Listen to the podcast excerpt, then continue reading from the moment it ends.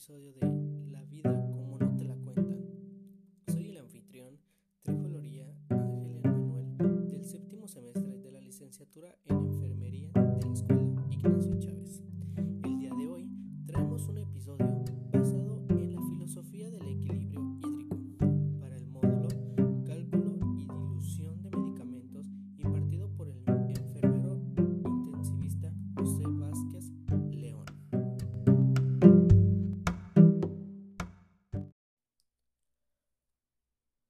Comenzaremos mencionando el balance normal de agua en el cuerpo.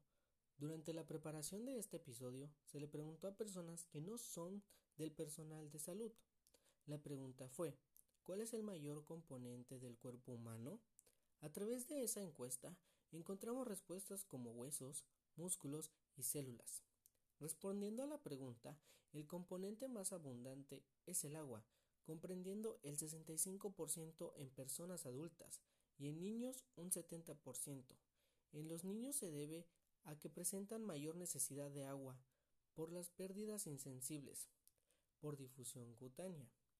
Una pérdida insensible es una forma de eliminación de agua de forma no evidente, es decir, a través de sudoración, incluso hablando podemos perder de líquidos.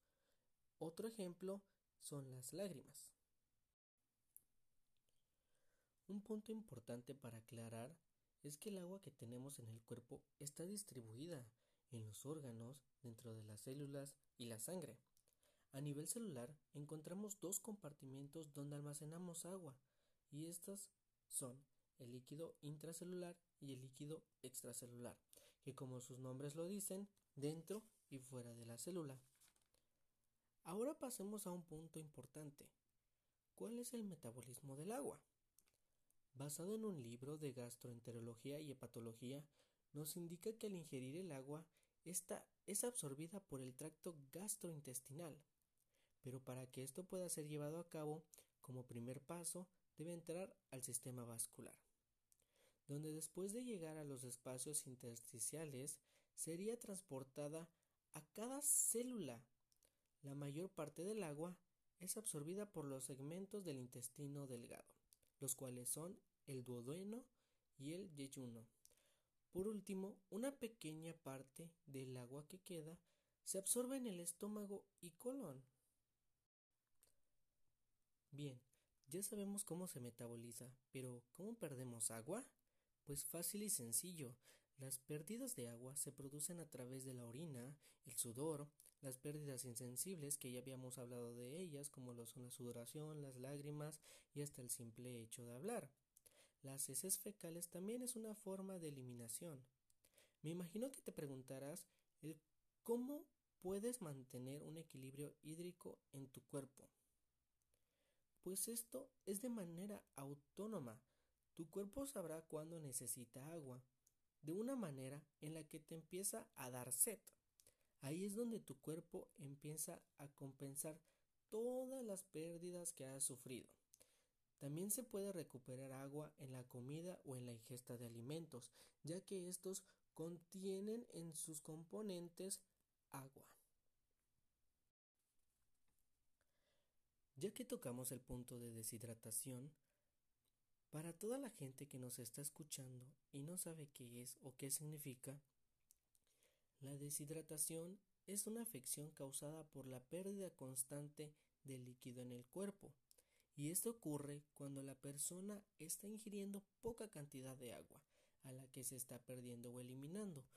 Un caso muy común de deshidratación es en los deportistas, ya que muchas veces por estar haciendo ejercicio o por tener poco tiempo para arreglarse o su horario es muy apretado, deciden no tomar mucha agua. ¿Qué pasa? Mientras está haciendo ejercicio produce sudoración, lo cual está eliminando una parte del líquido corporal, es decir, agua.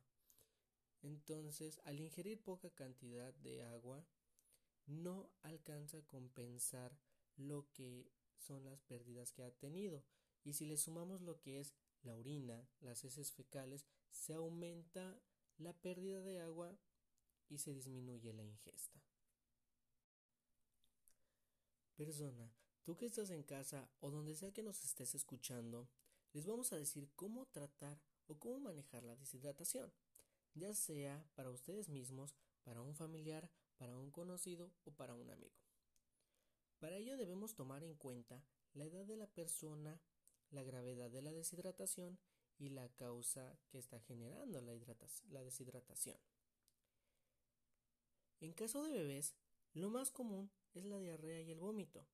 Se utiliza la reposición de líquidos oral, como lo es el Vida Suero Oral, que puedes encontrar en los centros de salud o en cualquier farmacia. Se comienza con unas cucharaditas dándole hasta 5 mililitros y se le van aumentando según lo tolere el cuerpo del niño. Es decir, si ves que la diarrea o el vómito va disminuyendo, le puedes dar un poquito más de agua. En caso de los adultos es diferente. Se alivia tomando más agua o reposición de líquidos intravenosa.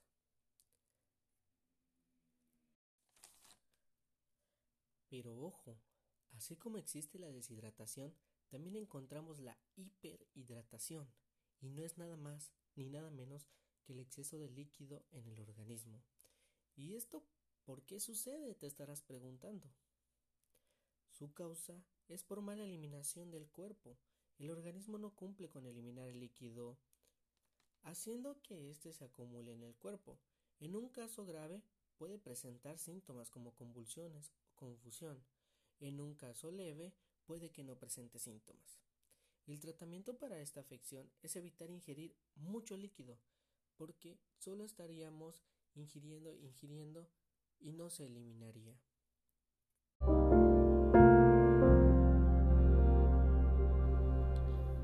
Bueno chicos, estamos llegando al final de este episodio y queremos llegar a dar unas conclusiones o resultados en los cuales nos hemos basado en la investigación.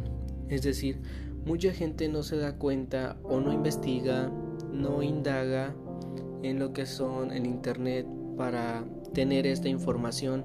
Prefieren esperar a que ya sea un bebé o un adulto se le noten los signos o síntomas de deshidratación donde ya es un estado grave para consultar o para pedir recomendaciones.